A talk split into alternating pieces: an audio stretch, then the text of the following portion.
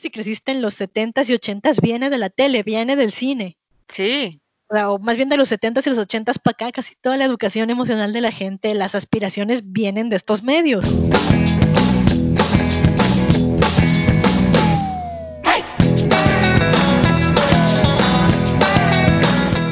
Bienvenidas todas, todos y todes a el nuevo episodio de Fem Normal. Yo soy Merce Garcés. Y yo soy Edna Montes. Y el día de hoy vamos a hablar de los clichés femeninos en, las diferentes, en los diferentes medios, ya saben, como que estos, estas figuras femeninas que parece que o tienes que ser este tipo de mujer o este tipo de mujer, pero no puede ser, no puedes salirte de, de las características. Que además es como muy gracioso porque es cuento de nunca acabar y en realidad sí sería más fácil hablar de cosas que no cumplen estos cuadritos o clichés. Sí, claro. Que de cosas que sí lo cumplen, pero ¿dónde estaría la diversión en eso? Claro, o sea, nos vamos a burlar un poquito. poquito. Sí, aparte están completamente llenos de contradicciones. ¿Estás de acuerdo? O sea, son, mm. sí. En inglés les dicen tropes y en este caso como que lo vamos a aplicar a las figuras femeninas que se crearon para como personajes, no sé, como características de, o sea, alguien decidió, ok, eh, la esposa tiene que ser así y le dio las características. Y si tú escribes o ves una esposa en la, en la tele o en el cine, no se puede salir de estas características. O sea, esto es 100% creado por un hombre, créanme, o sea, de verdad. Es que, es que además se nota, ¿no? Porque me acuerdo que existe este hilo famosísimo en Twitter de hombres escribiendo mujeres. Ay, ya sé. Las características. Como, autores masculinos escriben mujeres. Que digo, no es que los hombres no puedan escribir personajes femeninos, al contrario, hay hombres que pueden hacer personajes femeninos muy buenos, pero la bronca es que el 95% ni siquiera es un esfuerzo, ¿no? No, Me parece que en su vida trata de una mujer real y que tiene como este, esta idea extraña de mujer en su cabeza que da por cierta y eso escribe. Sí, y está basada 100% en estos estereotipos, como que ni siquiera intentan investigar porque aparte, como dices, en este hilo es súper chistoso porque aparte el hilo de Twitter del que hablas se enfoca mucho en lo físico. Entró y sus pechos rebosantes eh, y tú así de ¿qué? O sea, yo jamás he entrado a un cuarto y mis pechos han rebosado mi... ¿Quién escribe eso? Un hombre. Claro. Es que son cosas muy locas porque es como se levantó y vio sus pechos y es como, yo vivo con ellos todo el tiempo, son parte de mí tú no te levantas en la mañana y ves tu nariz o tu cachete, ¿me explico? Es como... Sí, o, su mirada a través de las pestañas. ¿Quién ve sus pestañas? Yo no veo mis pestañas. ¿Cómo ves a través de las pestañas? Para que las pestañas estén a esa altura cierras el ojo, se te cayó la pestaña postiza. Entonces, lo cierto de estos estereotipos o clichés es que como que han variado un poco a lo largo de los años y aquí es donde hemos visto un poquito de evolución, pero todavía existen. O sea, piensen en las telenovelas, en las series viejas, en los, los, los éxitos taquilleros de Hollywood. O sea, siempre hay como algún tipo de personaje que modela estas características. En casi todas las comedias románticas. En las de acción. Y aunque ya hay como más contenido creado por pues ya saben, mujeres o que es más interseccional, o sea, ahí ves, ahí es cuando ves los cambios y es cuando como que te empiezan a emocionar un poco más las historias porque pues parecen gente real, porque estos clichés no tienen nada de real. Sí, no, nada. No, y también creo que cuenta mucho como este asunto de que afortunadamente ya hay más diversidad en muchas de las mesas de trabajo de escritores que hacen series, películas, de autores que hacen libros, etcétera, etcétera pero también sigue siendo como un porcentaje muy pequeño y muy reciente también. Sí, sí, o sea, no hay que, o sea, no se den palmaditas en la espalda porque le abrieron la puerta a alguien. Eh, dense palmaditas cuando ya hayamos cambiado, cuando ya seamos 50-50, así de, ok, el que quiera irse a ver una comedia romántica con los clichés viejos, que tenga la opción, pero los demás también deberíamos tener más opciones. Sí. Eh, pues yo anoté un listado como de diferentes clichés y obviamente ustedes los conocen, hemos visto gran cantidad de contenido con ellos y yo creo que uno de los más famosos es la damisela en destreza. Mm, ah, sí, la famosa damisela en desgracia. O sea, esta mujer no puede hacer nada sola, no se puede defender, no se puede salir de un cuarto, no puede caminar, la tiene que andar cargando por todos lados. Es verdad, vean las películas como de 1930, 1940. No, es que además es como. es muy gracioso porque es como un reciclaje, ¿no? Existe esta damisela en desgracia de, de, los cuentos infantiles clásicos y de literatura medieval y el amor romántico que se fue arrastrando. Y luego existe la femme fatal, esta horrible, hipersexualizada, guajajaja, que es malvada nada más porque le gusta el sexo. Ajá, porque claro, como si a las mujeres no nos gustara el sexo. No, y que aparte lo usa como arma, ¿no? O sea, ¿cómo se atreve a usarlo como arma? Para su favor. La mala mujer. Y además es un reciclaje de la bruja de los cuentos clásicos, ¿no? Que es como, bueno, la mujer empoderada por ende debe ser mala. Y que te das cuenta que todos esos estereotipos los crearon hombres asustados de una mujer compleja a la que no entienden, que tiene ah. matices que no es como femme fatal y tampoco es la damisela en desgracia. No, y hablando de la bruja, o sea, a final de cuentas es una mujer empoderada o que tiene poder. Y eso también, pues, los, les asustaba muchísimo. Sigue asustando, por cierto. Eh, también, por ejemplo, una, una de que sí me gusta, pero también ya se me hace muy ridícula, es como la rosa inglesa, como la idea de lo que era una mujer victoriana, inglesa, perfecta. Es, también es muy ridículo, considerando que todas las inglesas que yo admiro eran completamente lo contrario pero todavía hay como mucho romance alrededor de esta imagen de la rosa inglesa. Pues que sí, además es como muy gracioso porque ¿sabes? es como educada y frágil. Y frágil. Y su complexión blanca, como si eso fuera bueno, porque yo que la tengo les puedo asegurar que es horrendo, que el sol te quema y que la vida es sufrimiento. la, la complexión delicada no es buena. No, y que siempre está así como inmaculadamente peinada y su vestido y trae su parasol. Es, muy ridículo. Ni Jane Austen era así. No. Y además también es un estereotipo, ¿no? Porque la mujer victoriana no, la del día a día no era así. No, esto estamos hablando echado de perfección. No, estamos queriendo imaginarnos como la aristocracia, ¿no? Igual romantización de clases. Sí, claro, sí, porque la mujer victoriana normal que trabajaba, que era la gran mayoría, o trabajaba en una fábrica, en una maquiladora, en estos trabajos horribles y sórdidos. O era servidumbre. O era servidumbre. O era, bueno, en algún momento se puso muy de moda que fueran como vendedoras de, de tiendas departamentales y de aparadores cuando empezaron a aparecer. O costureras, o como todos estos trabajos que son oficios no calificados, que no tienen como una licenciatura y que eran durísimos de ejercer, ¿no? De hecho, hay, como hay un trabajo que a mí, darme cuenta de que existía fue como que me voló la cabeza. Ajá. Porque es como el peor trabajo, el más loco y el más ingrato del mundo. Pero eran mujeres y hombres que iban por todas las grandes ciudades en esas épocas con carretillas recogiendo toda la popó de caballo. Ah, claro, sí.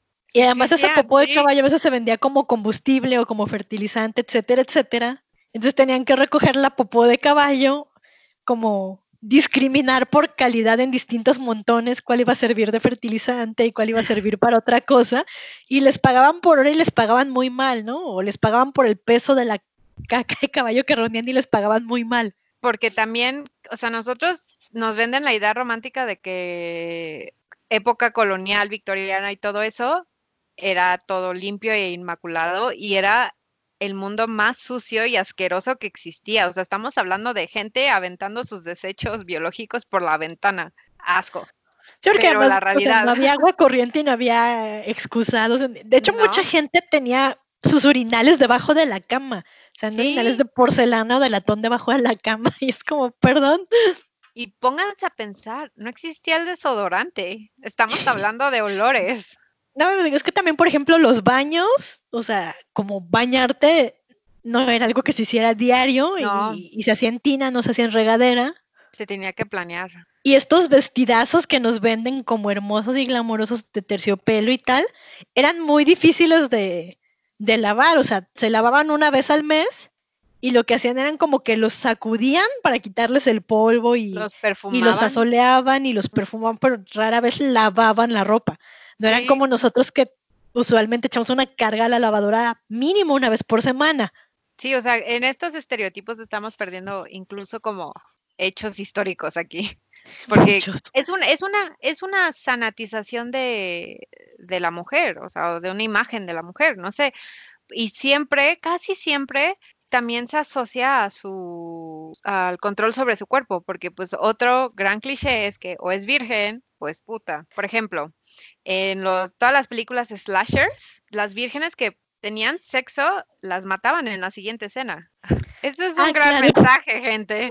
Ahí que estamos diciéndole a las mujeres. Si era como, ah, bueno, si tienes sexo, adiós, ¿eh? Si eres una mujer y fumas, te drogas o bebes alcohol, adiós. La virgen sobrevive al final.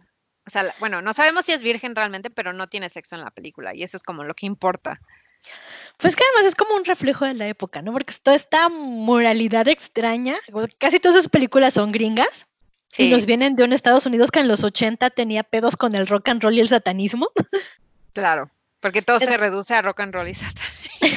sí, entonces era como tenemos que recuperar estos valores morales que también les pasó mucho en Inglaterra con Margaret Thatcher, por ejemplo, ¿no? Entonces, que, que, que la chica que tiene sexo o que la chica que fuma y dice groserías y bebe muera de formas horribles, es un reflejo de la sociedad y de todo lo que esa sociedad temía. Y además es como muy estúpido. A ver, existían condones, la píldora desde los años 60. Mucha gente fumaba y tomaba, era algo muy normal en esa época. Entonces no entiendo cómo... La lógica, no, ni yo. Ajá, pero en el fondo digo, existe como esta gran teórica del cine que se llama Barbara Creed, que tiene un librazo que si lo pueden conseguir, consiguen lo que se llama, ah, lo monstruoso femenino en el cine. Y ella justo estudia todos estos clichés y demás y dice, bueno, es que finalmente la, si casi todo el cine de terror fue hecho por guionistas hombres, filmado por directores hombres, financiado por productores hombres, la mirada masculina y por ende machista y un tanto misógina no se puede separar del cine de terror, ¿no? Y por eso cuando tienes cine de terror hecho por mujeres... Es muy diferente. es más psicológico, es más como existencial. No, y tienes como esta, estas grandes películas como Babadook, donde rompes completamente con el estereotipo de el clásico de este mamá abnegada, buena, sin problemas, que ama a su hijo y se sacrifica por él, porque no existe si no es como madre de este retoño angelical. Claro que no tienes un chamaco mal de la cabeza de la fregada que su mamá no soporta y que en una escena incluso está bajo las sabanitas cuando cree que al fin lo durmió y al fin tiene cinco minutos para ella, prende su vibrador y el mendigo chamaco se mete a su cuarto y se le mete a la cama. Y ves su cara de frustración de no me puedo ni masturbar a gusto, maldita sea. Que va de la mano de otro cliché, que es el ama de casa. O sea, o está contenta y tiene todo y es perfecta, o está amargada y no sabe lo que está haciendo y todo, la casa se le está cayendo encima. O sea, no, no puedes tener días buenos y malos. O tienes puros días buenos o tienes puros días malos. Claro, pero por supuesto que no. Pues que además es omnipresente, ¿no? Yo hace unos días estaba viendo un video en YouTube y me salieron anuncios. Y está este anuncio del ama de casa, claro, blanca y casi güera y todo, porque en México todos somos blancos y güeros. Jamás vas a ver gente morena en la publicidad y, y es hasta como muy reciente que la gente está reclamando una representación real de la mujer mexicana en los medios, que no sea flaca, blanca y white chican. Pero bueno, el punto es que esta mujer está en cuarentena en su casa con su esposo y dos hijos porque coronavirus, pero saca algún detergente de estos que huelen a lavanda, que además detesto el olor. Cada vez que huelo lavanda artificial quiero vomitar. Pero bueno, ella saca su, su limpiador y trapea feliz porque puede pasar más tiempo con la familia y mantener la casa limpia para ellos. Y es como, oh, Dios mío, todo está tan mal. Nadie se levanta a ayudarla. No, como que ella también necesita ella lo hace feliz. Claro, sí, o sea, esta onda, sobre todo creo que el ama, o sea, cuando se trata de clichés de con roles de género, o sea, la esposa, el ama de casa, la mamá, como que se aferran más a ellos, ¿no? O sea, siempre que las ves representadas en la, en la tele o en, películas y, y en, hasta en algunas novelas, por esto, como la depresión postparto o el burnout o que esté completamente cansada, que sí se vale, no es, no es representada como de manera digna y como si fuera un problema que tiene una solución definitiva, que es una completa mentira, ¿no? Pero así siempre no, es un problema que así siempre nos lo presentan en series y películas y demás. Dentro de todo lo indignante y malo que es también es como muy risible, ¿no? Muy, O sea, muy. es tan irreal que, que da risa. O sea, te enoja, pero te da risa al mismo tiempo. Sí, porque es que lo ves por lo que es, o sea, es una aspiración utópica de la realidad que nunca va a ser posible. No sé, Pues es que No además sé. es como, salvo muy marcadas excepciones que son muy respetables, no creo que si pones a cualquier mujer en la vida real a hacer una lista de sus cosas favoritas que puede hacer en casa, trapear Limpiar. con una sonrisa No. en el rostro sea una. no, limpiar nunca va a estar arriba. No. Veo los comerciales y, y veo esa felicidad y es como, ¿por qué? O sea, ¿por qué limpiar te haría tan feliz, no? O sea, todavía te la creo cocinar, porque si te gusta Sí. cocinar y la comida te queda rica, sí es como muy, No, muy está- recompensante. o sea, a diferencia de limpiar, como cocinar, sí te da como estos momentos como tranquilos, ¿no? O sea, igual y, o sea, en lo que esperas a que está listo, te puedes sentar, te puedes relajar, como que incluso es un poco, ay, ¿cómo le dicen? Es como terapéutico para algunas personas, incluso. Limpiar, Sí. no. No, no porque te digo, además la comida es como recompensante, ¿no? Porque la haces y te queda sabrosa, te sientes satisfecha en más de una forma, ¿no? No solo la necesidad básica de comer, sino el hecho del sabor, de disfrutar el momento. Pero limpiar es horrible, o sea, es como tender la cama. ¿Sabes que lo tienes que hacer? Ish, Eh, porque la verdad es que yo nunca tiendo mi cama, Es debatible. es debatible, pero es como, ok, tiendo la cama que voy a destender. Es lo mismo, o sea, sabes que tienes que trapear porque hay malos olores, hay polvo y, y la condición óptima de vida es tener una casa decentemente limpia, pero también es muy fútil porque barres y a los cinco minutos es como si no hubieras hecho nada. No, sí, más si como nosotros tienes alergias, ¿no? O sea, Ujú. si de verdad quieres aspirar a un buen nivel de vida, necesitas por cuestiones médicas. Pero también estos roles de ama de casa, de que como que siempre al servicio, también eh, va ligado a otro cliché que es o eres la ama de casa o eres la amante. Porque, o sea, no es posible que seas los dos. Sí, y es muy ingrato. no, y es muy contradictorio, porque pues te venden la idea de que, ah, tienes que ser el ama de casa perfecta y esto y bla, bla, bla. Y aún así te echan a un lado por la amante que tiene tiempo libre y ya saben. Entonces se tiene tiempo libre para arreglarse y verse cosas. bonita y tener Ajá. sexo con tu marido mientras tú estás ahí sufriendo con los hijos, limpiando la casa. Es muy contradictorio. Como todo en el patriarcado, no podemos ganar. Ah, no. Y no puedes ser las dos cosas. O sea, o eres una o eres otra, que también es algo súper risible, porque ya lo hemos dicho, las mujeres somos seres humanos multidimensionales, que podemos hacer muchas cosas. O sea, no somos una cosa, no cabemos dentro de una caja, que son estos clichés. Sí, es que además es como la cadena de víctimas tipo Don Draper en Mad Men. Ah, ya sé. Que sí, claro, Betty es la mamá y la ama de casa perfecta y hermosa y guapísima todo el día y todo el ideal de los 50. Pero igual Don Draper tiene un montón de amantes y descuida a Betty. No, y Betty es el ama de casa perfecta, que todo está perfecto, que se esmera con los hijos, que siempre está arreglada, y está deprimida. Está súper deprimida y es infeliz. Y además es horrible porque en un punto Don le dice, ay, pero tienes la casa, tienes los electrodomésticos. Te tengo con todo, ¿por qué estás infeliz? Pues porque eres emocionalmente no disponible y me ignoras y no me tratas como necesito ser tratada, Don Draper. Exacto. Si yo tenía aspiraciones, tenía una vida y ven lo que me convertiste. Y todo para Sí. que después la deje por alguien más joven.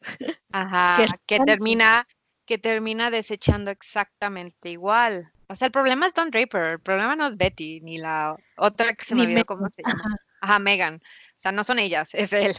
Pero es eso, o sea, como es muy gracioso porque el cliché este es como, ah, no, y, y además está, está en los medios y está reforzado por la sociedad.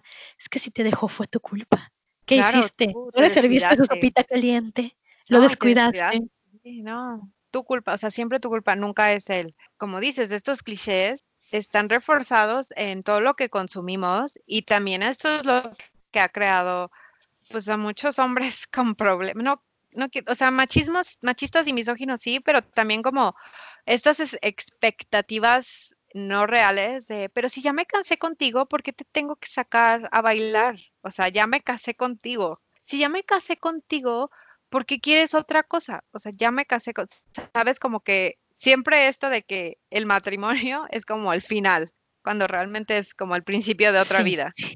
También, por ejemplo, Hay uno que me molesta muchísimo, es como la, la novia loca. O sea, está- eh, tirarla de loca, es acosadora, no lo puede superar. Si ella no lo puede tener, nadie más lo puede tener. También pónganse a pensar de dónde sacaron las ideas. Sí, o sea, digo, sí, hay personas tóxicas y locas de ambos géneros, de todos los géneros, y necesitan ir al psiquiatra. Sí, necesitan ayuda, amigos. Pero eh, el problema aquí es como que lo normalizan, ¿no? Muy, Como sea, todas las mujeres están locas.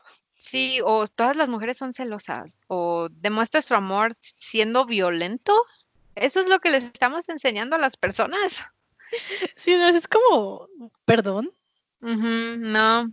No, y lo más triste de todo esto es que deconstruir estos clichés y como que cambiar el chip cuesta muchísimo trabajo como para tener que seguirlos consumiendo. Es como un pequeño laberinto del que no puedes escapar, ¿no? O sea, te topas con pared cada X tiempo. Sí, claro. Porque no solo te topas con pared en lo que consumes, sino también no falta el que te, con el que te atraviesas en la vida real y te dice, ah, pero que no todas las, las mujeres están locas. Que realmente se lo crea. Es lo más frus- frustrante que existe en este mundo, de verdad. Porque todo el mundo puede, o no todo el mundo, pero mucha gente de repente va a decir, ay, es que solo es ficción, relájense. Es que no solo es son ficción. películas. Pero no, o sea, y particularmente no desde que existe la televisión, No, desde o sea, es básicamente mucha de la educación para la vida y emocional que tenemos, particularmente si creciste en los 70s y 80s, viene de la tele, viene del cine. Sí, O más bien de los 70s y los 80s para acá, casi toda la educación emocional de la gente, las aspiraciones vienen de estos medios. porque incluso como táctica de venta se crearon modelos a seguir.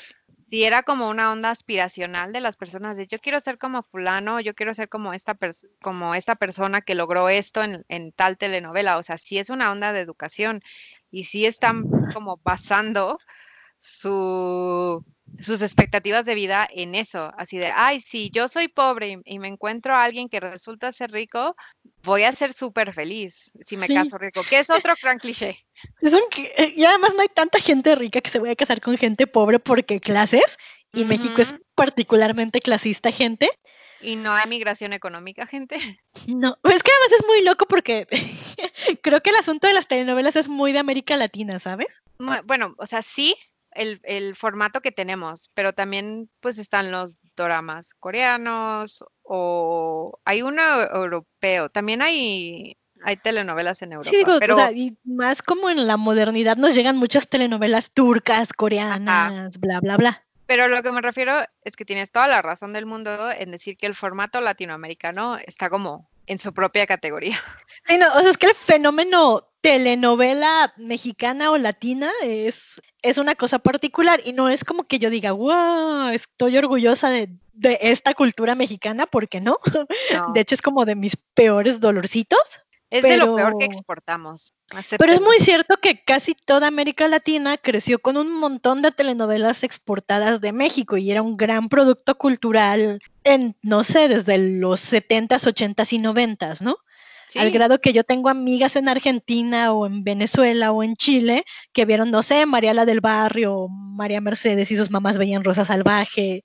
Ah, yo conozco, yo tengo una amiga griega que vio Rubí. ¿No ves que llegó un momento en el que se exportaban hasta Rusia, Japón? O sea, hay gente Sí, literal del otro lado del mundo que creció viendo telenovelas mexicanas. Incluso, incluso Bárbara Mori hizo carrera en la India. Ah, esa no me la sabía, fíjate. Sí, o sea, llegaron a exportar muchas telenovelas a la India y pues Bárbara Mori pegó y hasta la, la la la invitaron a Bollywood. Ella hizo carrera en Bollywood, Órale.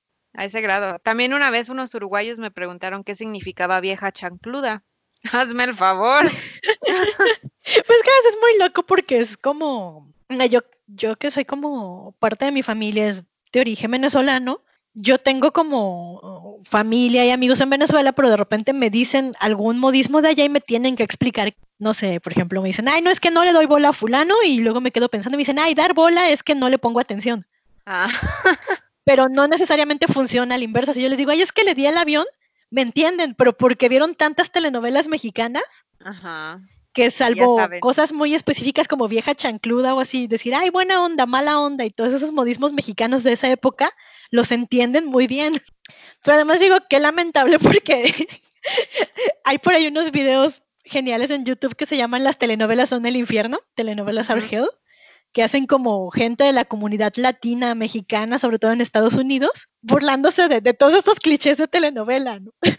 Es que volvemos al poder de los clichés o los estereotipos. O sea, el cliché de la latina en programas de Estados Unidos o de otros países. O sea, esta mujer que está, que es como gritona y se enoja y, tiene el corazón eh, a flor de piel y que nadie la tranquiliza, o sea, que apasionada es como algo negativo. ¿De dónde creen que salió? Salió de las telenovelas que nosotros exportamos y es como de, ay, vas a meter un personaje latino o italiano o así, pues agarras el estereotipo y nada más que reproduzcan ese comportamiento. Está muy mal. El hecho de que Speedy González haya sido el referente mediático de los mexicanos durante muchísimo tiempo está muy mal. Está fatal. que hasta la fecha además, ¿no? O sea, no. Sí, porque son muy difíciles de quitar de encima. O sea, piensen en los colombianos que van al extranjero y que lo primero que les digan es, ah, Pablo Escobar. No.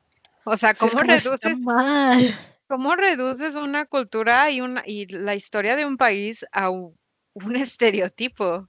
Sí, no, sí es una locurita. Y, en, la misma mano de, de eso va como, si reducir a gente de un país o de una cultura a un estereotipo está fatal, imagínate reducir a la mitad de la población mundial a estereotipos locos, ¿no? Sí, porque aparte yo creo que tiene mucho que ver como con esta onda de que siempre nos quieren vender las cosas, o sea, lo que sea, una idea, eh, la ropa, música, lo que sean. Entonces generan estas imágenes para poder, como para poderlas explicar y poderlas vender. Por ejemplo, piensen en el estereotipo de la lesbiana, cómo las presentaban. ¿Cómo la siguen presentando hasta el día de hoy? Bueno, que ya hay un poquito mejor representación en medios, pero ese estereotipo de la mujer como masculinizada, odia hombres, gorda incluso, ¿no? O sea, ese estereotipo fue muy dañino, muy dañino para los, para como el avance de los derechos de la comunidad LGBTQ, etcétera, demás letras. Sí, es que sí es durísimo porque además está también este estereotipo de el hombre gay al amigo gay. El amigo gay que es como súper afeminado, es decir, en, las características masculinas y femeninas que se atribuyen actualmente a los géneros, pero que además nada más es como un alivio cómico en muchas cosas, ¿no? Sí, el amigo gay siempre es el alivio cómico, no es una persona per se con problemas, preocupaciones, días buenos, días malos, es muy unidimensional. De hecho, todos los estereotipos son unidimensionales. Como sí, que digo, los reducen a característica común es esa. A unos cuantos comportamientos y, o sea, no puedes pasar de más allá. Y ahora lo que me da gusto es, por ejemplo, cuando ves Pose, que es una serie de FX donde la mayoría de los personajes son actores y personajes trans o gays o bisexuales. Esa clase de representación está como millones de años luz alejada de lo que nosotros antes veíamos como el, amigo gay o la lesbiana, o sea, de verdad salirse de estas cajitas en, la que, en las que nos quieren meter beneficia muchísimo a las historias. Sí, digo, finalmente es como si tú escribes cualquier historia, asumiendo que tus personajes son seres humanos complejos.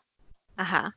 Eh, complejos como tu primo, complejos como tu mamá, complejos como tu amigo del trabajo, de la escuela, entonces vas a ganar mucho, ¿no? Porque es como, ah, pues no lo puedo reducir a, ciertas características, ¿no? Que también es algo que pasa mucho con la enfermedad mental. Sí. Que es como, ah, bueno, el personaje depresivo, Darks.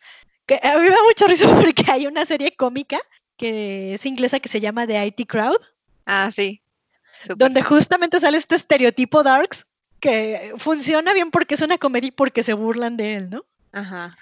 Pero pues es este chico deprimido que siempre habla así en tono muy bajo y muy despacio y que nada más escucha death metal y Cradle of Field y nunca le da el sol y tiene el pelo negro y siempre se viste de negro y todo siempre es muy depresivo y muy triste. o sea, a mí me da mucha risa porque si para algo sirven los estereotipos es para burlarnos, ¿no? Pero no para darlos por reales. No, sí, y o sea, burla con giro crítico, ¿no? De Ah, sí, claro. por qué tienen que ser así. no tienen que ser así. Sino que a mí me hace pensar mucho en esta Sofía Vergara cuando en Modern Family dice, ay, si supieras lo lista que soy en español. Sí, no, e incluso, por ejemplo, tomando el personaje de Sofía Vergara en Modern Family, hubo un, o sea, es muy chistosa, tiene talento como para aterrizar los chistes y lo que tú quieres, pero a mí siempre se me ha hecho un poco problemático que exagera su latinidad precisamente para el programa y como al principio es, es bien, bien chistoso como, como evoluciona ese personaje, porque es como el típico persona, mujer, la típica mujer latina que se casa con un hombre mayor y conforme va avanzando se va haciendo más inteligente, como más, como perspicaz, más como elocuente y ya no tiene tan remarcado el acento, que volvemos a lo mismo, parte del estereotipo también es como los modismos, el acento, la vestimenta, la siguen sacando en ropa súper eh, pegada, pero pues la neta si yo tuviera el cuerpo de Sofía Vergara también me vestiría igual. Sí, que se ponga lo que quiera. Sí, eso ni aquí ni allá. No Sí, ella puede poner lo que quiera y es una diosa, pero Sí, pero es no súper que chistoso. justo, justo en Estados Unidos y en como estas culturas anglohablantes, Ujú.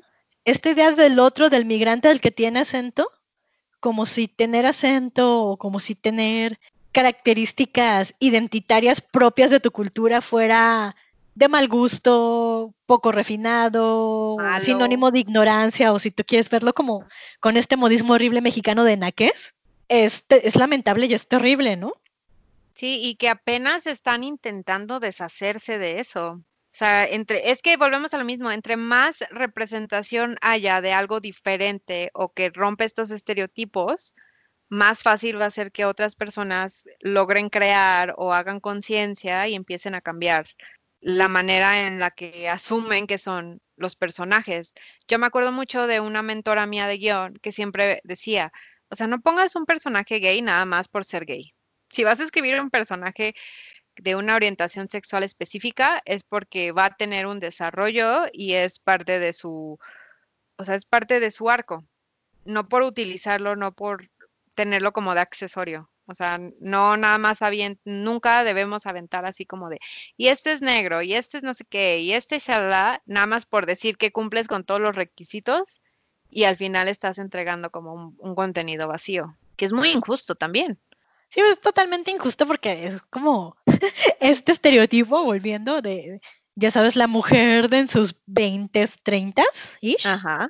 Que siempre es como 20 o 30 años menor que su interés romántico. O sea, el interés romántico podría ser casi que si su papá. Ajá. Y solo existen en función de ese interés romántico, ¿no? Sí, O sea, ellas no tienen un arco, no tienen un desarrollo, no tienen nada, a veces ni diálogos. sí, o sea, es la, es la esposa trofeo. o Sí, que sea, existe como para demostrar que este hombre es exitoso y se puede conseguir una esposa más joven y más bonita. Fin. Y luego está el estereotipo como la vuelta, que es como la robacunas o en inglés, en inglés the cougar, que es una mujer mucho mayor que anda con un chavo mucho de menor edad que ella y entonces ya como que la manera en que los percibimos cambia por completo. Entonces eso está mal, o sea, porque esa señora está, roba, o sea, está de robacunas, pero nunca se nos ocurre decirle al hombre mayor que anda con una chavita de 20 años que él anda de rabo verde.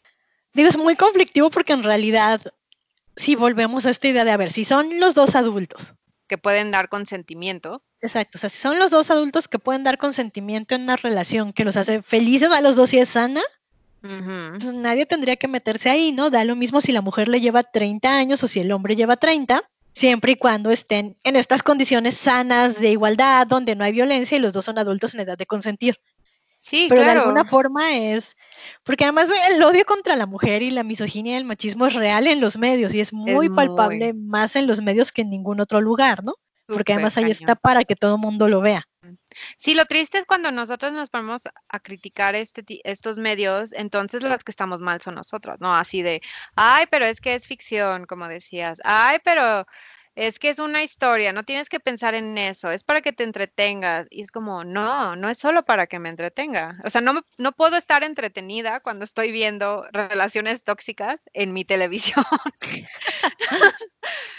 sea, no puedo no decir nada. Me acuerdo mucho de cuando veíamos Big Little Lies, eh, la primera temporada de esta gran serie de HBO que retrata súper bien el abuso marital. Muy bien. Y, o sea, yo recuerdo cuando, cuando eran esas escenas, cuando yo veía venir al marido abusador, o sea, yo agarraba a mi novio del brazo y gritaba así de, es hora de intervenir. O sea, sáquenla de esa relación. es que a mí me pasó porque también la vi con mi novio. Y él hace como, no, es que, es que es que le hace daño, le va a pegar y nadie sabe, y es un abusador de manual, y todo el mundo cree que son la pareja perfecta. Y, y ves como percibes perfectamente la desesperación de la esposa y este ciclo tóxico, porque muchas veces es como cuando el marido es abusador y te pega, bla, bla, bla, y tienes todo este cuadro de mujer abusada, ocasionalmente tú le vas a hacer alguna daga o alguna cosa violenta para sentir que recuperas el control de la relación, de las cosas, o que la relación se iguala. Pero no es cierto. No, no es cierto, es totalmente una fantasía de, pues una fantasía que tu cerebro crea para mantenerte cuerda en una relación horrenda, porque el poder siempre lo va a tener el abusador siempre, y las de ganar siempre las va a tener él. Pero la única forma en la que tú te mantienes cuerda psicológicamente es creer que son igual de violentos los dos, ¿no? Que tú también puedes ejercer poder sobre él. Y me gusta mucho esta serie porque creo que, que, justo retrata ese punto, ¿no? Donde a lo mejor tú podrías decir, bueno, a lo mejor ella también fue levemente violenta, pero no se compara y no tiene control. No, y aparte que la respuesta nunca debería ser la violencia, que es lo que, o sea, siempre cuando dices, cuando te presentan como a una víctima de abuso físico en alguna película o serie, o sea, el arco del personaje es venganza. O ah, sea, se tiene que vengar de él físicamente de alguna forma. Y esta serie lo que hace es que, spoilers, la esposa entiende que nunca va a poder salir de este ciclo tóxico, que la única manera de hacerlo es dejarlo. Y entonces empieza a pedir ayuda, que es lo porque justamente creado ese ciclo, pues lo único que va a hacer es escalar, escalar, escalar hasta que alguien salga muerto y normalmente es la, la mujer. Es la mujer o alguno de los niños, que es horrible, pero es como un retrato muy fiel a la realidad. O sea, esto pasa, esto es real. Y es, yo prefiero mil veces que nos lo retraten como lo hacen en Big Little Lies, a que nos lo retraten como una historia de venganza y, que no, o sea, que hace más daño que bien. Porque eso es, o sea, nos están enseñando que tenemos que vengarnos de violencia física con violencia física. Por, por algo está como está la situación en este país. Si una víctima de violencia solo pudiera recurrir a eso, porque el estereotipo de los medios es que ya que te pasó, fue tu culpa. Y la única forma es arreglarlo, pues como lo arreglan los machos, ¿no? A balazos o a golpes. Claro, sí. No, o sea, como que los medios y la sociedad en general no perdona que una víctima se recupere, siga con su vida. Reclame. Reclame, porque además es, digo, es lo que pasa mucho con el movimiento MeToo y todos los casos reales, pero también lo que pasa mucho en la ficción, ¿no? Que es como, es que la violaron y entonces está encerrada en su casa llorando, ya no quiere vivir y se suicida o, se venga, pero nunca es como, ah, pide ayuda, sale del ciclo, va a terapia, hace una vida normal, se recupera y a lo mejor incluso paulatinamente, si ella quiere y le interesa, vuelve a tener una relación y esta vez es una relación sana, trabajada con una red de apoyo, ¿no? Sí, la misoginia está muy presente en los medios y habla y, habla mucho de nosotros como sociedad que la violación sea el único arco posible para que una mujer se empodere. Porque eso lo vemos en muchísimas series. O sea, incluso en Game of, en Game of Thrones abusaron de este recurso de, pues viólalas a todas y van a terminar siendo mujeres fuertísimas porque lo van a superar. O sea, no puede ser que tomemos algo tan grave como es una violación de una manera tan fría, no sé. O sea, no es como cualquier cosa. Abuso físico, mental, no es cualquier cosa. No lo superas en un parpadeo. Es, un trabajo real. Es un trabajo real y además es, lamentable porque no solo pasa con mujeres, que la mayoría de las veces es como contra personajes femeninos contra los que avientan este recurso, también pasa contra personajes de la diversidad, que a mí se me hace también muy grave. O sea, a mí yo estaba en shock y alerta de spoilers de Castlevania. Yo estaba en shock porque me gustaba mucho la serie y luego en la última temporada a un personaje que es muy andrógino, muy femenino, pero que es un hombre, lo violan. Y lo violan una chica y un chico al mismo tiempo. Y es como, a ver, espérate, todo está mal ahí, ¿no? Porque sí, claro. esa es la justificación de los guionistas para que el personaje se vengue, los empale en la puerta de su castillo y ahora se vuelva malvado y odia a la humanidad porque él es un vampiro. Y la verdad es que estos recursos de vas a crecer si te violan tienen un trasfondo todavía más grave que es el odio a todo lo femenino. Sí. Y por eso le pasa a personajes gay y de la diversidad.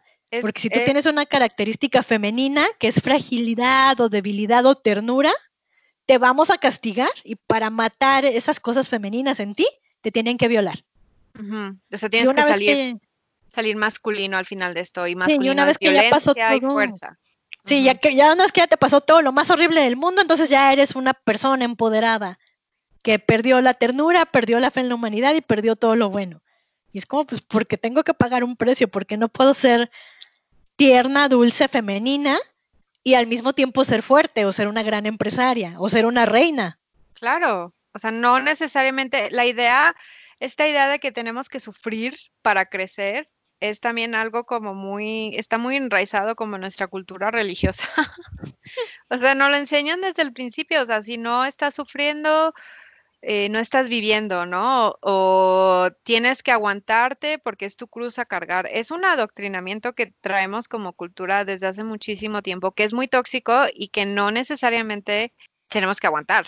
O sea, podemos irnos deshaciendo de esos preceptos y vivir, como dices, una vida normal, o sea, ser fuertes por nosotros mismos, no necesariamente porque te pasó toda la tragedia del mundo, que también esto de la excusa de que, esta excusa de que te tiene que pasar algo trágico para que seas fuerte o sientas que te mereces lo que tienes, es tan tóxico decirle a alguien, si no se te muere tus papás, no puedes salir adelante como el gran empresario que eres esas historias existen por todos lados en los medios. Ah, sí, o sea, triunfó porque quedó huérfano y, oh, por Dios, no. Pues que además la, presión es como muy dispareja, ¿no? Porque también si te pasa algo terrible y te duele y no lo puedes como remontar inmediatamente, estás mal, eres débil, no estás logrando lo que deberías hacer porque te tienes que sobreponer a la adversidad. No siempre, a veces la adversidad te quiebra y está bien. Sí, a veces tienes que sentir el duelo, que es lo que estos estereotipos como que siempre nos dicen, no, o sea, si tú eres eh, la esposa, tú no puedes sentirte triste en ningún momento, no puedes tener duelos, no puedes sentirte cansada, está prohibido porque tú ya eres la esposa, o sea, ya entraste a esta categoría, ya no te puedes salir de aquí. Sí, son estas cajitas que te asfixian, ¿no? Que es lo que se ve muy bien en, en Big Little Lies, por ejemplo. Sí, muy cansadas como de reproducir estos roles que todo el mundo espera. Digo que además es como importante resaltar a lo mejor esa serie o esta de, ah, se me fue el nombre, la de la novela de Gillian Flynn y las cortadas con Amy Adams. Ah, eh, Sharp Objects. Sharp Objects.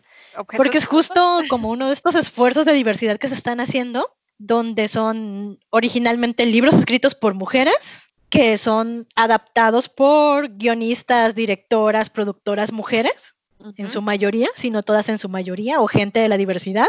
Sí. Y que luego las ponen en la tele, ¿no? Y que gran parte de ese esfuerzo es de Reese Witherspoon, por ejemplo. lo que me lleva legalmente rubia, que es una de mis películas favoritas. De hecho, también quería eh, mencionar legalmente rubia y la de Ni Idea, la de Clueless. Ah, Clueless. Porque ya esas dos películas rompen con un estereotipo clásico que si eres guapa, no puedes ser inteligente. Y estos dos personajes, eh, Woods y Cher Horowitz, o sea, demuestran que, pero por supuesto que es una mentira. Sí, y además, a mí lo que me encanta de Legalmente Rubia y por lo que jamás me harto de verla, es justo porque empieza como un gran estereotipo. Sí, la niña de la sororidad que se va a casar con el doctor, no, el abogado y la deja y bla, bla, bla. Y que a veces que todo es rosa, todo es bonito, ella es rica, es blanca, es rubia, y todo es felicidad y es tonta, pero se va a perseguir al novio a la universidad porque la deja y no se puede quedar así porque esperaba que le propusiera matrimonio y se va a perseguirlo a la universidad, ¿no? Y hasta su video de presentación es como, ¿qué? Casualmente es la escuela, escuela de leyes de Harvard.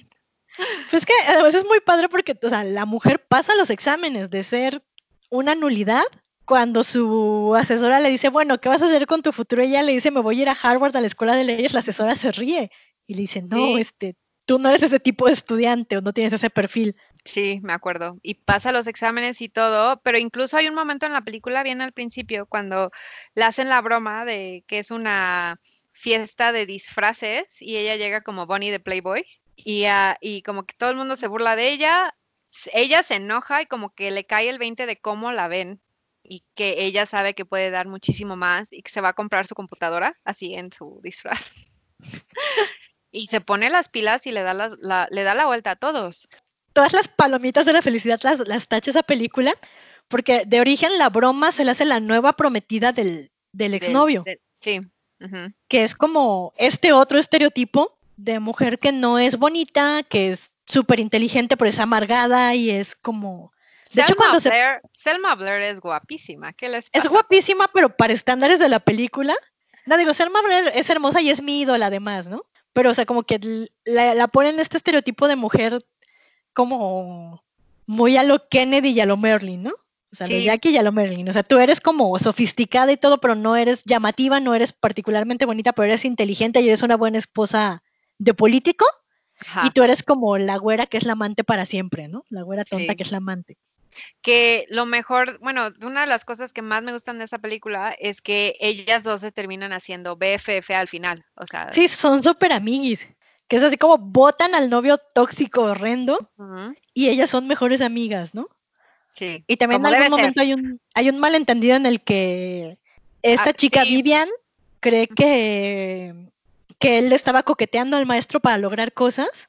No, no solo coqueteando, o sea, sí la Sí, la o sea, que estaban que toqueteando. Ajá. Y se pelean y tal, pero cuando la otra se entera de que no era cierto y que no le creyó a su amiga, rectifica. Sí. Y le dice, oye, sé que no era cierto, perdóname, me porté muy mal, ¿no? Entonces, como que tiene todos esos goals de amistad, amistad. femenina, de descubrir que, que él descubra que es súper inteligente y no lo sabía al principio, ¿no? Uh -huh. Pero también que además puede seguir siendo esta mujer que le gusta la ropa de diseñador, maquillarse, arreglarse y ser como súper sexy. Y eso no quita en absoluto que sea brillante. Pues es más o menos lo que es Cher Horowitz, que empieza la película y parece ser como la niña rica con el papá rico que puede comprarse todo y conforme va avanzando la película te vas dando cuenta de que ella es así porque pues su mundo es así, pero cuando ya, cuando importa, o sea, lo que ella cree, lo que ella hace, como que es más profundo que ser como una niña así como de Beverly Hills. Sí, y, lo mejor, que... y también lo de esa película que me encanta, pues es la, la, la amistad femenina entre Dion, Cher y um, Ty. Uh -huh. Siempre se me olvida Ty, pobrecita. no, es que además es, o sea, a mí lo que me encanta de, tanto de Cher como de él es que tienen como este impulso y esta energía y estas ganas de hacer las cosas por sí misma, sí. Por sí misma, sí, y como este empuje, si tú quieres, un poco agresivo, uh -huh. pero que es muy natural en ellas y que a mí se me hace como muy, muy algo para aspirar, ¿no? Porque, por ejemplo, a Cher cuando le ponen una mala calificación en su examen, sí, va, va y debate con el maestro y, y, todo hasta que logra una que le suban la calificación, ¿no? Sí. Y todavía llega muy orgullosa con su papá y le dice, ay, pues había sacado, no sé, ocho, pero logré que me lo subieran a diez. sí, porque Esto... aparte el papá siempre le enseñó así como de si tú crees estar en lo correcto, o sea, si sabes que estás en lo correcto, pues lúchale, o sea, pelea, no te dejes, que es como muy, es, es como muy enternecedor, porque pues ya sabes, ¿no? O sea, otro gran cliché, eh, la, la mujer que tiene problemas de papi, muy tóxico y todo lo que tú quieras, pero en esta película como que se demuestra lo contrario, de que el papá de Cher está como muy activo en su vida y sí la está educando como un, una mujer independiente. Sí, no, y además es, es fantástico porque es un papá soltero además. Ajá, sí, es un papá que, soltero. Que además para los noventas era algo que casi no se veía, ¿no? Fuera de César Costa. César Costa. ¿No? Es verdad. No, pero además sí, quiero hacer una mención especial a ese programa porque sé que es como una reliquia de la televisión mexicana noventera y que a lo mejor ya nadie se acuerda de él. Yo sí me acuerdo de César Costa. Pero digo, bueno, sí, pero como del programa de Papá Soltero. Sí. Pero me gusta mucho porque ahora que lo vuelvo a visitar como adulta, César Costa era eso, un papá soltero como con cuatro hijos, si no mal recuerdo, y entre ellos una niña, una hija. Y tenía que lidiar con todas estas cosas de hoy soy hombre, pero ¿cómo le hablo a mi hija de temas de mujeres y de los novios y, y de las relaciones?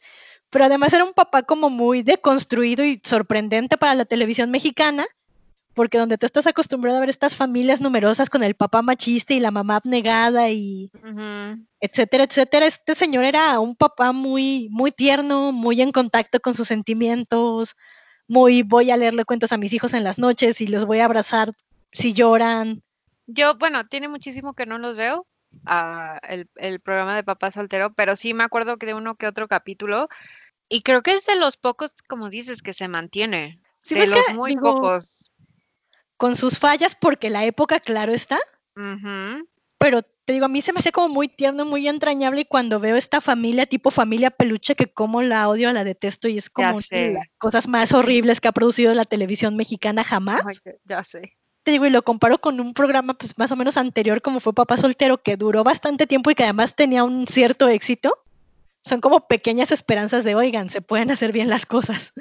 Sí, y tiene que ver con no sé si ahí hubiera mujeres guionistas, pero como que valdría la pena investigar, porque te apuesto que si tenía como estos dotes deconstruidos es porque alguien lo estaba escribiendo así, ¿no? y, y, esta es la importancia de la representación tanto detrás de cámaras como frente, frente a cámaras. O sea, sí necesitamos más mujeres escribiendo para medios, pero no solo mujeres blancas, sino latinas, negras, asiáticas, eh, de la comunidad LGBT. O sea, de verdad es muy, muy valioso tener a muchas voces en la mesa, porque entonces los problemas, eh, los problemas como de los arcos de desarrollo de personajes se empiezan a resolver de maneras diferentes. Y eso es lo que hace original las cosas. Sí, pues es como decía esta Chimamanda Ngozi dicho perdón, es que me cuesta mucho pronunciarlo bien porque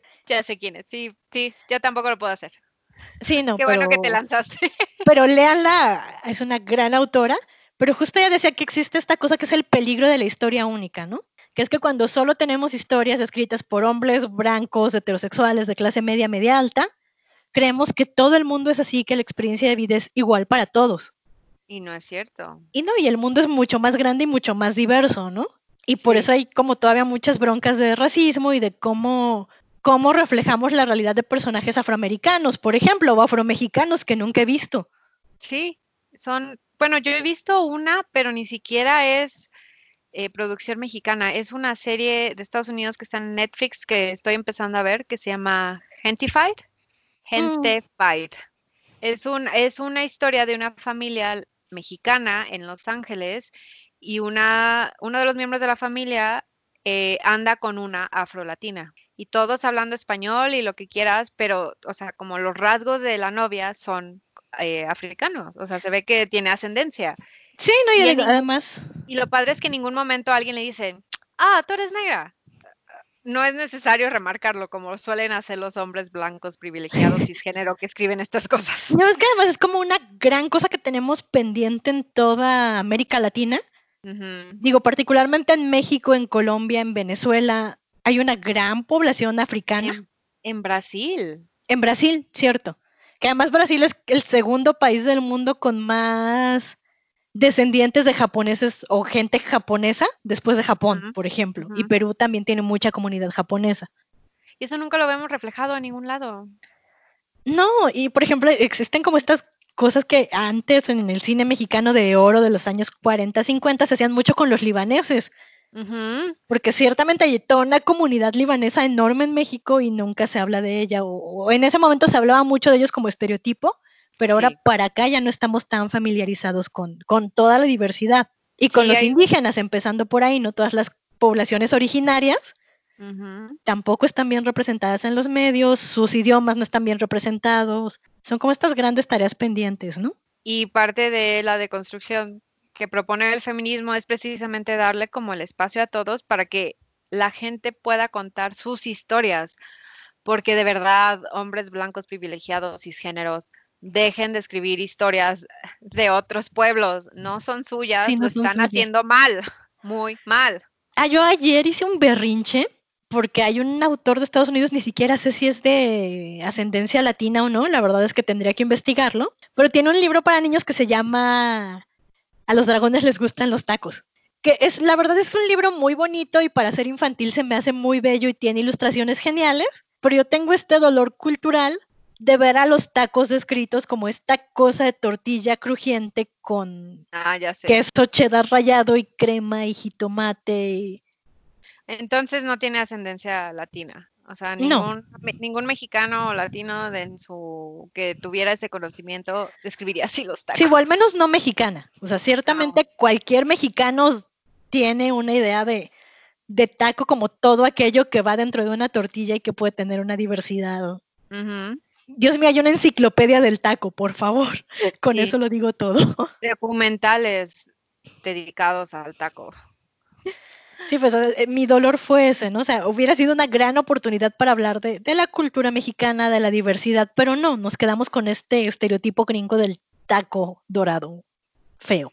Tienes toda la razón del mundo, hay como muchísimo trabajo por delante y también creo que aquí es donde entran en juego los aliados, o sea, los que de verdad son aliados, no los que se dicen ser aliados, sino los que sí le están echando ganas o sea, tienen que abrirle las puertas a, para, si están en medios, tienen que abrirle las puertas a equipos interseccionales en donde la clase, la raza, las edades estén representadas para poder empezar a cambiar los contenidos que están en, en nuestros medios, porque al menos México, o sea, México sigue presentando a todos sus actores como blancos, o sea, nadie, o sea, moreno, claro, tal vez un poquito más claro que yo, pero, o sea, esta onda de asignarle clases al color de la piel, ya lo debimos de haber superado. Ya debía de haber quedado atrás. No, y además es, como un broncón porque tenemos como estos análisis complejos que hacer como con Yalitza Aparicio en Roma, ¿no? Claro. Que eh, a mí me parece hermoso y maravilloso que alguien, pues que está más cerca de, de la ascendencia y la cultura indígena, porque también es un berenjenal en México, ¿no? De repente a los mexicanos nos da por decir, ay, todos somos indígenas, pero no es cierto. De hecho, es hasta grosero.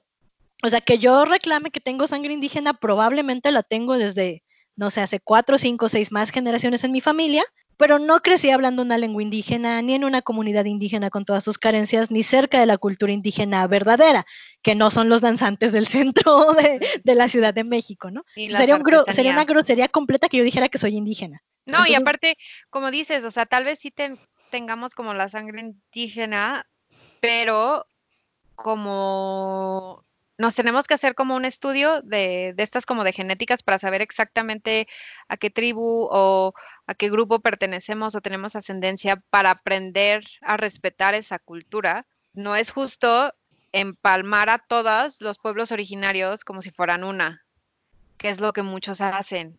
Sí, y además te digo, es como maravilloso ver a, ver a Yalitza con su piel morena, sus rasgos indígenas, lo hermosa que es ella, lo articulada que es. Pero e, es esta, esta especie de problema complejo en el que fue muy bonito verlas a ella y a la otra actriz hablar. ¿Era zapoteco o mixteco? No te voy a mentir, así que no sé. Justo ahora no me acuerdo, pero hay, bueno, hay dos grandes lenguas indígenas en Oaxaca, que hay muchísimas porque también hay miche. Pero bueno, hay zapoteco y mixteco, que son como las que uno, uno para acá ubica. Hablaban una de las dos, no me acuerdo si zapoteco o mixteco en la película. Y fue como una película que puso mucho en el foco este asunto de la dignidad de las empleadas domésticas, que no tienen derechos, que son parte de la familia, pero a fin de cuentas no, no, dejan de ser empleadas. Entonces, como toda este, esta gran problemática de la clase media, media alta mexicana, que siempre ha tenido como muchachas que les ayudan y nunca les ha dado el trato que merecen. Sí. Pero también está este dolor de pensar que alguien como Yalitza solo puede tener papeles de empleada doméstica, por ejemplo. En el sistema de medios y creación de contenido actual, sí. Si lo cambiamos o nos esmeramos, pues puede haber alguien que llegue con la visión y diga, no, esta puede ser una empresaria o, le da otro rol, pero como está ahorita, sí, nunca la van a dejar. No, y también habla, habla de como todo este clasismo detrás de cámaras, o sea, la campaña activa de actrices mexicanas que no querían que la nominaran a los premios mexicanos y latinos. O sea, ella la nominaron. No tiene carrera de actriz. Exacto, porque no es actriz, ¿no? O sea, ella se fue a los Óscares, muchas gracias. No sé si le importaba estar nominada en su país, tal vez sí, pero como que esta onda de, como en Mean Girls, de tú no te puedes sentar con nosotras porque tú no te ves como nosotras, porque toda la vida, que también es, es problemático, que toda la vida estas actrices les han dicho, te tienes que ver así, te tienes que ver así, tienes que ser así, tienes que actuar así, y aquí viene alguien que no cumple esos requisitos que ellas han estado batallando toda la vida y logra algo increíble, pues claro que hay como muchísimo veneno en nuestra cultura. y en todos lados se cuecen habas, ¿no? Por ejemplo, claro. pasó a Digo que tenemos que cambiarlo, pero por ejemplo, es también esta chica afroamericana que salió en Precious, que le hicieron la vida miserable por ser racializada y, con sobrepeso. Ajá, con sobrepeso. Demuestra que a nivel mundial tenemos mucho que recorrer para irnos quitando estos estereotipos. O sea, piensa que todavía, o sea, por ejemplo, en Estados Unidos hay épocas donde los malos son los rusos, luego son latinos y ahora qué son? ¿Chinos? Sí, asiáticos. Ajá. Digo, porque además es, es, una cosa que a mí me da mucha risa, sobre todo este, que he tenido, pues no conflictos, pero charlas serias con muchos de mis amigos gringos, que es porque me dicen latina o hispánica, y es como, espérate, espérate, sí soy latina, pero soy mexicana. Y mi identidad nacional, mi bagaje cultural no es el mismo que de alguien venezolano, que de alguien colombiano, que de alguien chileno, que de alguien argentino o paraguayo, uruguayo, todos los países, ¿no? Entonces, que tú nos metas a todos los latinos, a todos los pertenecientes a países de América Latina en este cuadro de latino o hispánico es muy ofensivo. Habla mucho también como del problema racial en Estados Unidos, en donde como que el, el, mejor argumento que se les ocurre ahorita es, es que nosotros no vemos color. Eso está súper mal, deberían ver color, o sea, nunca les deberían decir a alguien, está mal que celebres tu ascendencia, está mal que celebres tu cultura, o sea, celébrala dentro de estos parámetros que a mí me hace, que a mí me dan comodidad, porque no quiero que me amenaces cuando en ningún momento están hablando como de borrar la otra cultura, como si dos culturas no pudieran, bueno, es que también habla del colonialismo. Sí, es, un asunto muy colonial, ¿no? Yo creo que justo ahí, cuando empezó toda esta crisis del coronavirus, me peleé con alguien porque sacaron en España un artículo del presidente de México cree en santos contra el coronavirus, ¿no? Ah, sí, bueno, es que no fue el mejor momento para el presidente de México tampoco. Digo, sé que no fue el mejor momento, pero entonces luego se dejó venir la oleada de, un montón de gente española diciendo que sí, que México y que América Latina en general eran países ignorantes y salvajes de gente inferior, no necesariamente con esas palabras, pero con ese contexto, ¿no? Claro. es que todos son muy religiosos y por ende no son racionales. ¿Y quién trajo la religión a estas tierras? Esa es una. Y la otra es como, a ver, ustedes no son mejores. No. Hay señoras gritando en la calle, queremos ir a misa. Sí. Y eso no representa a toda España, ¿no? Ajá. Pero siempre, y justo uno de estos típicos white chickens que se quieren sentir europeos nada más porque son blanquitos y tienen dinero y pueden viajar, fue de, no, es que ahora somos una burla para España, es que ahora nos perciben como ignorantes y como inferiores y todo es culpa del presidente. Ok, a lo mejor AMLO no es la persona más cuerda del mundo ni la más sensata. Y está en una posición donde le pega el reflector y cuando dice una tontería se amplifica millones de veces. Pero también si tú crees que toda esa gente que nos colonizó jamás tuvo esta idea colonial de que todos los latinos somos inferiores, pues te falta mundo, amigo. No, te falta educación. O sea, eso está en nuestros libros de historia. E incluso está en la de ellos. Ok, cada quien la cuenta como quiere, pero eso no quita el hecho de que muchos de estos estereotipos pues son heredados. Sí, claro, y además, o sea, ¿quién impuso el sistema de castas que todavía sufrimos en México? Pues los españoles que nos colonizaron. ¿Quiénes todavía en algunos libros de historia dicen que nos hicieron un favor al civilizarnos? Los españoles que nos colonizaron, o sea, son un, son un país eminentemente colonial, y aunque no niego que hay un montón de gente que ya está estudiando más, respetándonos más, como deconstruyendo esos estereotipos, Sí. es un hecho que esa mentalidad colonial sigue ahí y nos siguen No. viendo de esa forma. Y como dices, eh, no solo es en España, es en Inglaterra, es en, Fra- es en todos los países que llegaron a colonizar otro país. Es en Holanda, es en Bélgica, eh, Italia no, el Italia siempre ha tenido como sus problemas muy aparte, Digo que aún así tiene sus, sus detalles, sus, sí, sus claro. vaivenes, sí. Las personas que insisten que estos clichés son nada más como para entretener o para pasar el tiempo o que no son importantes o que eh, como que no es para tanto que los estemos reclamando. O sea, esas personas son las que realmente necesitan sentarse y deconstruir su pensamiento porque estos son los estereotipos y clichés que nos imponen como comportamiento a seguir. Y si nos siguen tratando de meter en una cajita, más ahorita que muchos, por ejemplo, eh, la población trans o los latinos en Estados Unidos o los afrolatinos en México, o sea, han luchado durante décadas para dejarse ver y que los dejen de invisibilizar. Decir cosas así no solo daña todo el progreso que hemos logrado, sino que es como una pared constante de que no, va, no te voy a dejar pasar de aquí.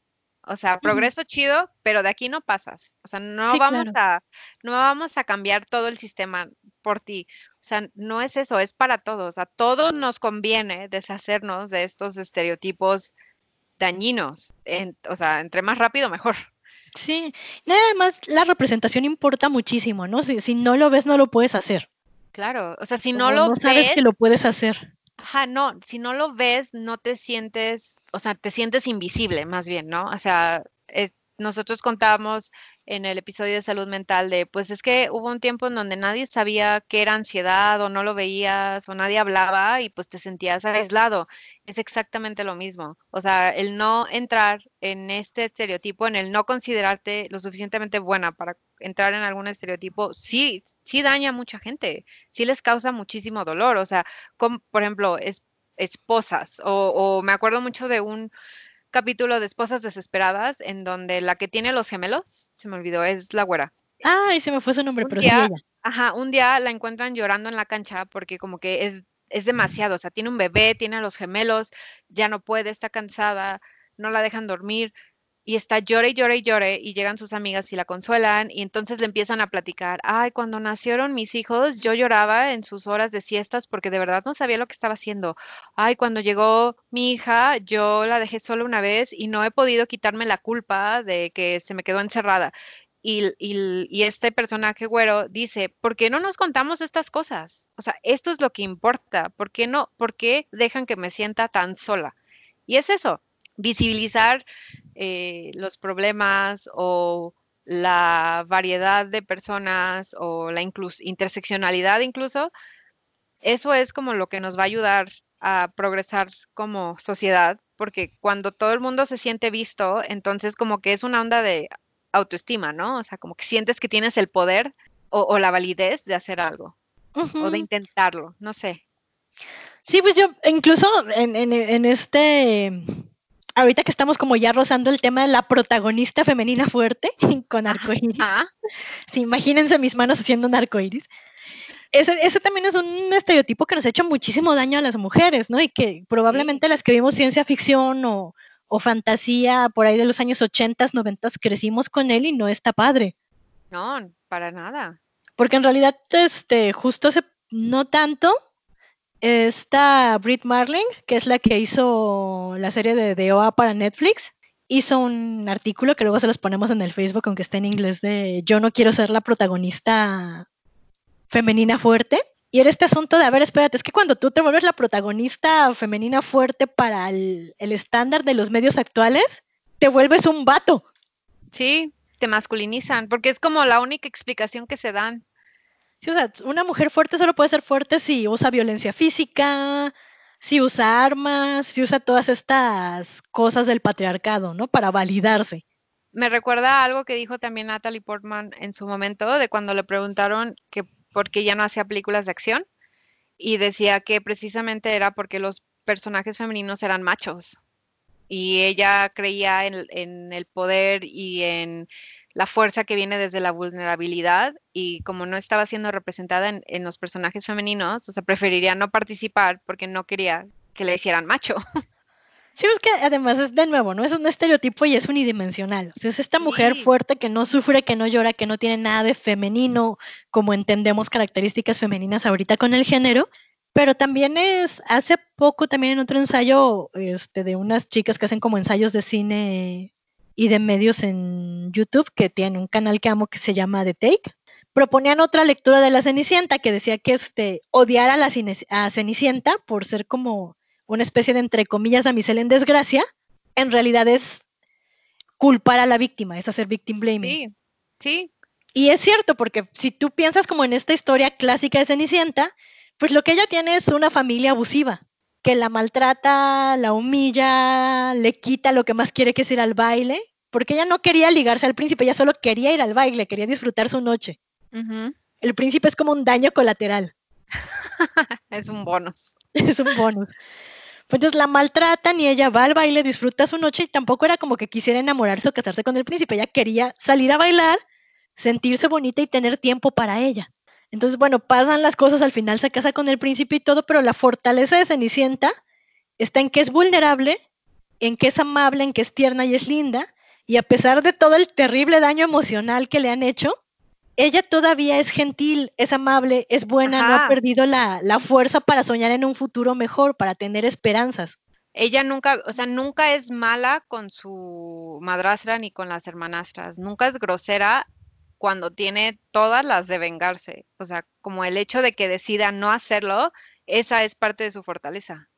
Sí, entonces es como, ah, claro que existe otro tipo de fortaleza, ¿no? Existe este tipo de fortaleza de, de ser sutil, ser linda, ser tierna, y también existe este tipo de fortaleza muy válido de ser una mujer fuerte, que levanta la voz, que reclama, que pide sus derechos, que es Juana de Arco, ¿no? Sí. Pero todo, absolutamente todos los distintos modos de la experiencia femenina son válidos. Sí. Y también es válido que seas linda, adorable y tierna en tu casa y que en el trabajo seas súper impositiva. O sea, no tienes por qué ser solo una clase de mujer todo el tiempo en todas las facetas de tu vida somos, como hemos dicho varias veces en este podcast, somos seres humanos multidimensionales, con sentimientos y un rango. No todo el mundo es una cosa todo el tiempo, o sea, sí variamos y es hora de que la representación y el contenido, o sea, lo muestre. Porque a veces es como estos memes muy chistosos de hay dos tipos de chicas, ¿no? Las que usan tenis y las que usan tacones. Ajá, es como, ay, perdón solo puedo ser un tipo de chica, permíteme tirar todos mis tacones que uso en fiestas porque solo puedo usar tenis. Olvídate usar tenis y tacones el mismo día. ¿Estás diciendo que no puedo maquillarme unos días porque me quiero ver bonita y no maquillarme otros días ni peinarme porque no se me da la gana?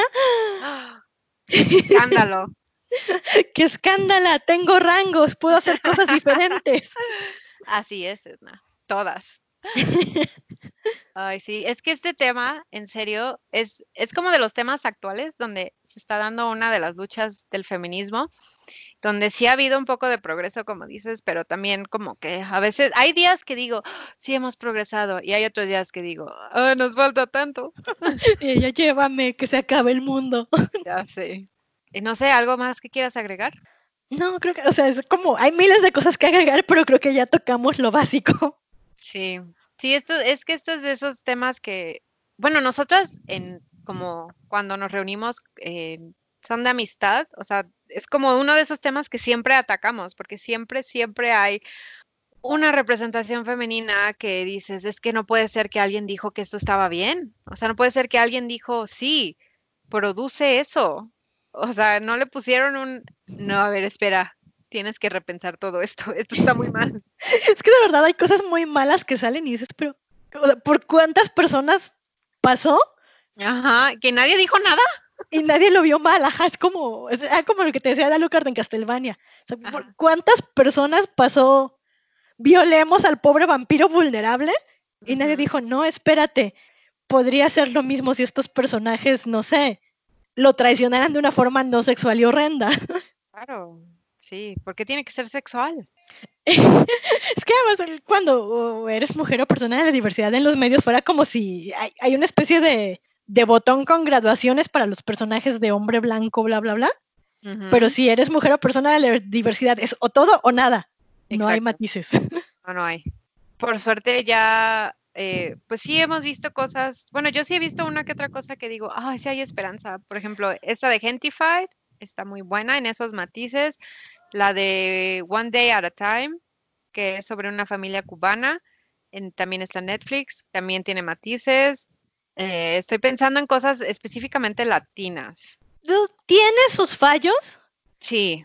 Pero está esta de siempre bruja en Netflix, que es colombiana. Que la protagonista es una afrodescendiente que es bruja y viaja en el tiempo al futuro. Que digo, tiene sus fallitas, pero nada más por representación y porque la bruja empoderada es una mujer eh, afroamericana, ya me gusta un poco.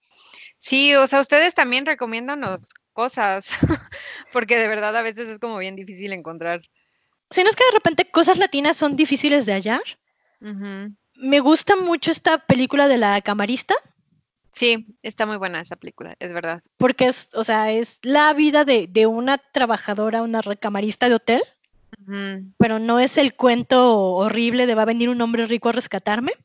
No, se mantiene muy enraizado en la realidad, así como de esta es mi vida y como mis objetivos van acorde a mi vida. Está más o menos en la misma línea que siempre recomiendo hasta en la sopa, pero la amo está la de Vuelven, que también se le conoce como Los Tigres no tienen miedo, de Isa López, que también gran directora mexicana y que es una película, pues, sí con elementos de terror, pero también con una crítica social muy pertinente sobre qué pasa con todos los niños y las niñas que se quedan huérfanos por la violencia del narco y por las desapariciones, por ejemplo.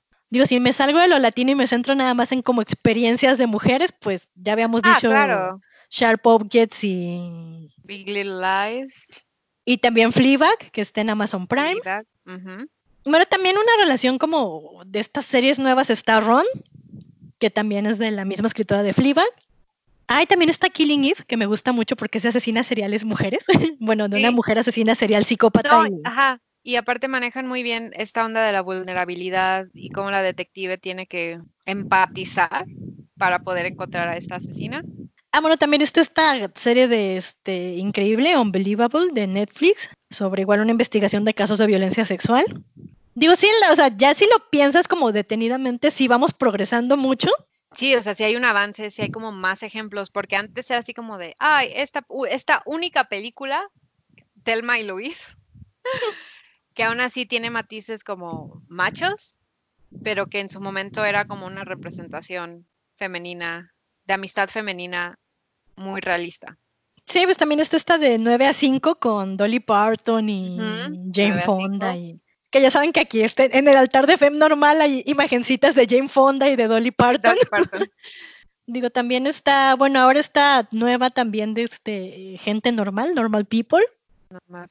Que igual es novela escrita por una mujer que pasa a la pantalla, que no es como furiosamente feminista, pero se me hace valiosa porque justo esta, la chica protagonista tiene muchos matices. es una persona y también explora mucho pues, la sexualidad de, de, una mujer, ¿no? O sea, cómo vas teniendo tus primeras experiencias, lo que te gusta, lo que no te gusta, cómo pruebas algo nuevo, cómo vas pasando de relaciones tóxicas a relaciones más sanas. Eh, representación LGBT, yo sí puedo recomendar muchísimo Pose, porque aparte no solo, se, no solo trata eh, la problemática que fue la pandemia del VIH en Nueva York en los 80 sino que muchos de los actores trans hacen personajes trans y eso en sí es muy, muy valioso. Eh, ¿Cuál otra? Esta serie de RuPaul que ah, cuida al niñito. Ah, a mí no me gustó mucho, pero sí está buena, como, como onda generacional. Está chida esa representación. Sí, digo, o sea, tiene sus cositas, pero creo que ver como a un, a un una persona que hace drag haciendo el papel de una persona que hace drag Sí, también es súper valioso. Que tampoco es como, o sea, no está mal por hacer drag, no necesariamente le pasan desgracias para castigarlo por ser drag. Sí, o sea, son personas exitosas y normales y tienen rangos, que es justo lo que decíamos. Bueno, también me gusta mucho este documental de el maestro de, bueno, sí, el chico que es maestro de baile que también hace drag en RuPaul's Drag Race. Mm, Pero es que documentales es una trampa. Ah, ¿no se van en documentales? No, estamos hablando de ficción. Mm, ok, ficción. Bueno, en Sex Education creo que también está muy bien, como todo el espectro de sexualidad hasta adolescentes gay descubriendo su sexualidad y todo como muy, muy respetuoso, muy bien hecho. No, inclusive el esfuerzo que está haciendo Netflix por representar mejor a la comunidad LGBT, como que se aprecia mucho que ya no sea el mejor amigo gay, que ya no sea como la lesbiana marimacha. O sea, como que bueno, fíjate que si hay un mejor amigo gay en Bondi. Ajá, pero no está tan exagerado. Pero, pero creo que es como el, tratamiento, un tratamiento bien hecho del mejor amigo gay. O sea, no es un accesorio, es un personaje real con sus altas, con sus bajas, con problemas, con, con toda la complejidad de una persona. Sí, no anda así como... Es que de ahí viene el estereotipo, el estereotipo también de la loca, ¿no? Así que no está todo, ah, todo el tiempo así moviendo las manos y haciendo cosas peculiares para entretener al público. Hay otra que eh, me duele el corazón porque admito que es una película problemática, pero me gustó mucho. Ok. Call Me By Your Name.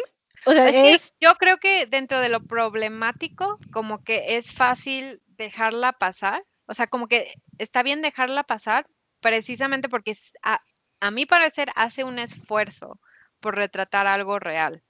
O sea, como que ninguno de los dos personajes está exagerado, sí, ni es como un estereotipo. No, digo, la verdad es que es una historia de amor muy bonita, muy realista, muy llenadora pero yo la considero levemente problemática por este asunto de que uno de los dos protagonistas es menor de edad y el otro es mayor. Claro. Y eso como que me salta la alarma.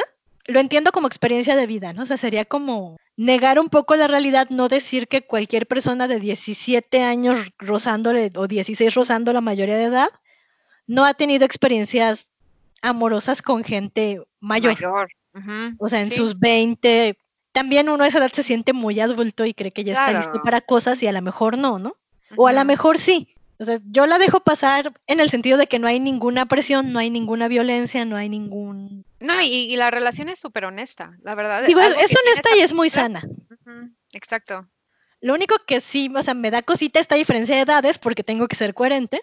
No, y aparte, siempre es problemático, incluso cuando es de mujeres menores de edad con personajes mayores de edad, siempre, a mí siempre me salta la alarma. O sea, siempre, cualquier relación de una persona menor de edad con una mayor, sean del género que sean, así fueran dos mujeres, dos hombres, una mujer y un hombre, un hombre y una mujer, me salta un poco la alarma. Sí. Pero es porque pues, yo tengo que ser coherente, ¿no? Estaría mal yo si dijera, no, no me salta la alarma. Pero sí, tienes razón, o sea, soy muy laxa con Call Me By Your Name porque digo, bueno, no hay presión, no hay violencia, no hay como resistencia de, algunos. O sea, si alguno de los dijera, ay, no quiero, y el otro se forzara, la odiaría.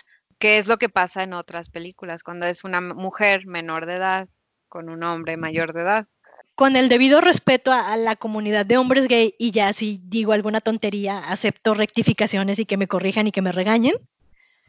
Pero también creo que la, el juego de poder en una relación entre un chavito de 17 años y un hombre de 25 es muy diferente entre una chavita de 17 años y un hombre de 25. Sí. O sea, es interseccional el asunto, ¿no? Como sería muy diferente una relación de poder entre una niña de 17 años y una mujer de 25, por ejemplo.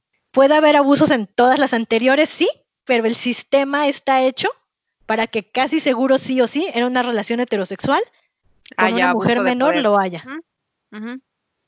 Pues como les decía, eh, si ustedes nos pueden recomendar algo, contenido padre, bien representado, no cualquier cosa, no, una, no, nos, no nos pongan una telenovela, por el amor de Dios.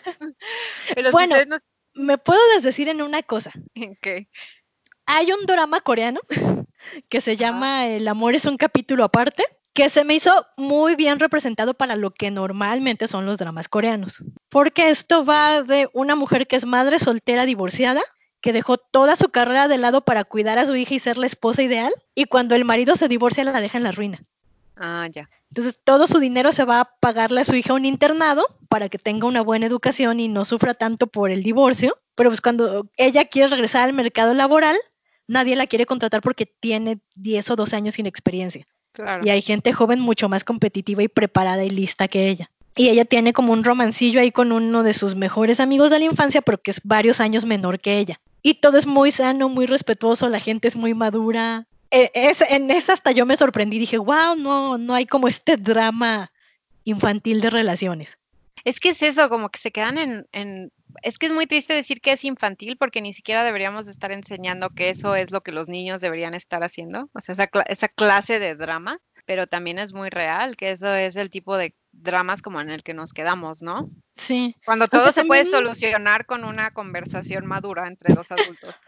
Aunque digo, también, por ejemplo, cuando eres adolescente y estás en tus primeras relaciones. Es que todo te parece como la tormenta en el vaso de agua. O sea, sí, o sea no, importa, no importa qué tan bien educado y sensato seas o estés cuando eres adolescente, la hormona te enloquece.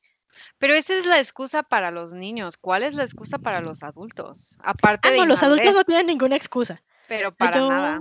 Y ojo, o sea, esto tampoco es que yo esté validando que las relaciones adolescentes sean tóxicas, jamás. Ninguna relación debe ser tóxica.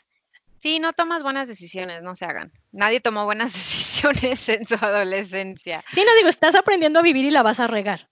Lo que pues tenemos que hacer es como educar a los adolescentes para que tengan herramientas de jamás estar en una relación violenta ni tóxica. Pues aquí termina este capítulo de Fem Normal, que curiosamente es el último de la segunda temporada. Eh. ¡Sorpresa! Uh. Este, nos vamos a tomar un pequeño break, ahora sí pequeño, y vamos regresando con más. Acuérdense que el Facebook siempre es donde nos encuentran, nos pueden dejar recomendaciones, mensajes, se aceptan sugerencias, etcétera, etcétera. Sí, pues los vamos a extrañar mientras tanto, pero bueno, esperemos que, cuando regresemos ya haya terminado toda esta contingencia y, que ya hayamos visto muchas mejores series y películas también. Ojalá, sí, eso es lo mejor. Este, nos vemos a la próxima. Nos vemos cuando nos veamos. Bye.